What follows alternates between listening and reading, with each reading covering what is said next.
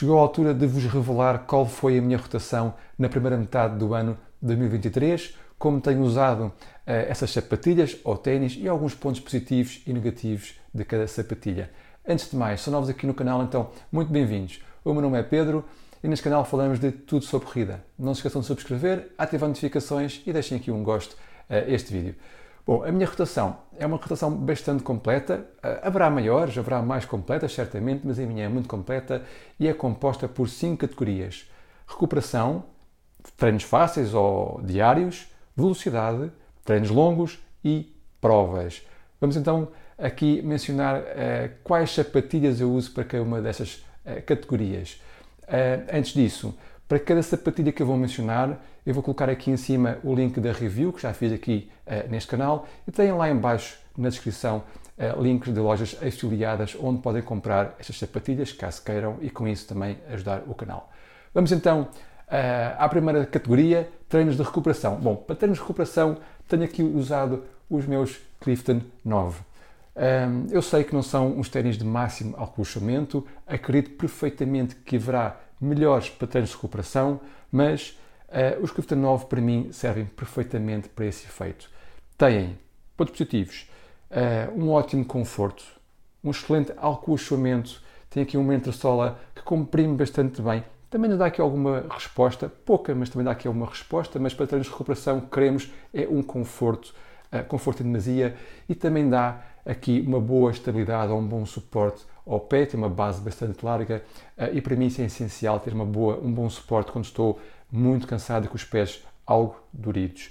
Portanto, um, ao usarem uma sapatilha uh, que é uma sapatilha para treinos diários, em vez de uma sapatilha para máximo acolchamento, também significa que estão a poupar muito dinheiro, porque tipicamente sapatilhas de máximo acolchamento são muito caras e, na minha opinião, Uh, há excelentes sapatilhas para treinos diários que também servem perfeitamente para treinos de recuperação e os Clifton 9 são aqui as minhas preferidas. Vamos então à próxima categoria: treinos fáceis ou treinos diários. Um, para este tipo de treinos eu gosto sempre de usar duas sapatilhas e não uma. Porquê? Uh, porque são treinos que se fazem diariamente, lá está, e eu gosto de dar um pouco de descanso à espuma. As espumas devem descansar pelo menos 24 horas uh, e assim, ao rodar entre duas sapatilhas para treinos diários, significa que nunca estou a usar a mesma sapatilha dois dias seguidos. Assim, a espuma descansa e recupera na totalidade a sua forma original, o que é muito importante para garantir que estamos sempre a correr uh, com a entressola ou a espuma nas melhores condições. Então, para treinos fáceis, eu uso uh, duas sapatilhas, os Puma Velocity Nitro 2 e também os Clifton 9, ok? Vou aqui começar então pelos Clifton 9, já mencionei os pontos positivos na categoria anterior, vou só então mencionar aqui alguns pontos menos positivos que não me agradam assim tanto quando faço treinos fáceis. Bom, por serem muito confortáveis, também tem aqui muito acolchamento, tem aqui, envolvem muito o pé, eu gosto de ter o pé aqui um pouco mais despido. Depois, também como ponto menos positivo, são demasiados macios, não tem assim tanta resposta quanto isso, ou seja, não há aqui um grande retorno de energia uh, e o calcanhar em terra aqui um pouco no pé, lá está, por serem mesmo uh, muito macios. Mas estes pontos negativos eu estou quase a ignorá-los uh, porque eu tenho um, gostado cada vez mais de levar aqui os Clifton 9 para treinos fáceis ou treinos diários. o grande eleito para treinos diários tem sido aqui, sem dúvida, o Espuma Velocity Nitro 2. Aqui o Espuma Velocity Nitro 2 tem ganho todas as batalhas que tenho feito aqui no canal com outros, uh, outras sapatilhas também para, para, treinos diários e são sem dúvida, uh, eu não vou dizer a melhor opção para treinos diários, mas uma excelente opção para treinos diários e são muito, muito baratos e sempre em promoção. Portanto, é difícil encontrarem melhor uh, a este preço. Pontos positivos pelos quais eu gosto aqui dos Velocity para treinos diários. Um, são muito confortáveis também, não tanto como os Clifton, mas são muito confortáveis.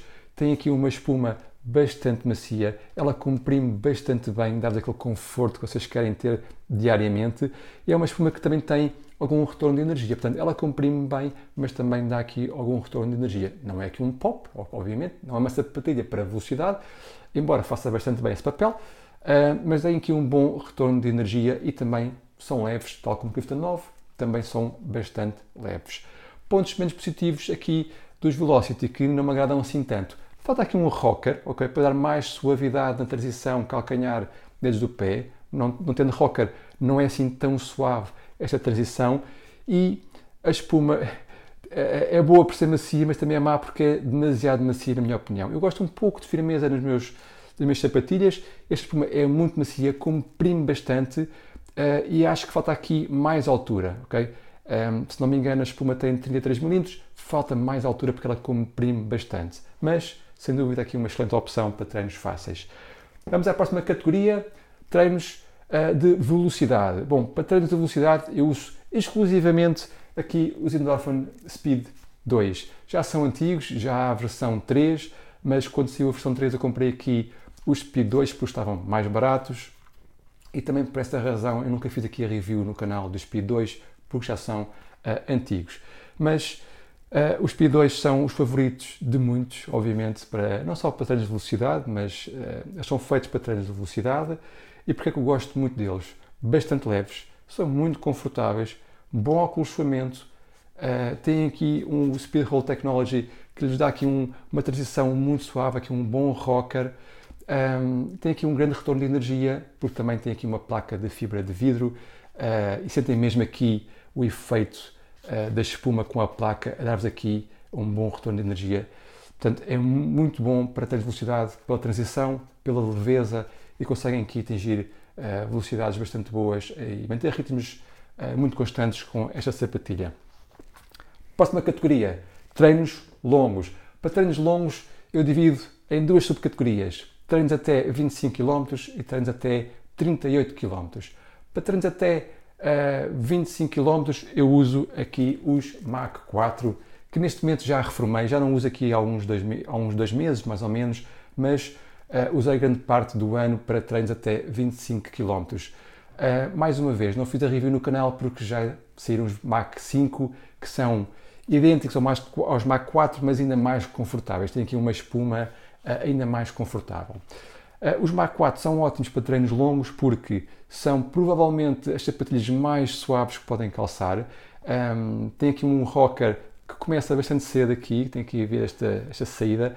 Há aqui uma suavidade enorme nestas sapatilhas Uh, também ajuda ao facto de não terem borracha na, na sola ou solado, ok? A própria sola é a própria espuma que faz parte da entressola e está aqui uma suavidade enorme uh, que também ajuda a manter a cadência em treinos muito longos. Um, ehm, para além disso, tem um ajuste perfeito, provavelmente o melhor ajuste de todos que já experimentei e são muito, muito confortáveis. Porquê é que eu não levo para treinos além de 25 km? Pontos negativos eh, o acolchamento podia ser melhor, não há assim um grande acolchamento, vem sobretudo aqui da espuma ProFly, que é pouca, é pouca espuma, sente-se a comprimir, mas não muito. Portanto, falta aqui um pouco de acolchamento e também por isso sente-se aqui alguma firmeza, ok?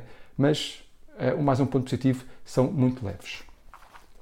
Para treinos acima de 25 km e até 38, uso mais uma vez aqui uh, os Endorphin Speed 2, que são muito polivalentes, Uh, e uso esses treinos porque, como vos disse, são leves, bom acolchamento, bom retorno de energia, também ajudam a manter aqui uma cadência constante durante muito tempo, são excelentes, sem dúvida. Não falei há poucos pontos negativos, vou agora dizer pontos negativos. Honestamente, eu não encontro nenhum ponto negativo nestas sapatilhas. São as minhas preferidas de todo o tempo, são aqui os Endorphin Speed 2 e os três serão iguais, mas são um pouco mais estáveis que o Speed 2.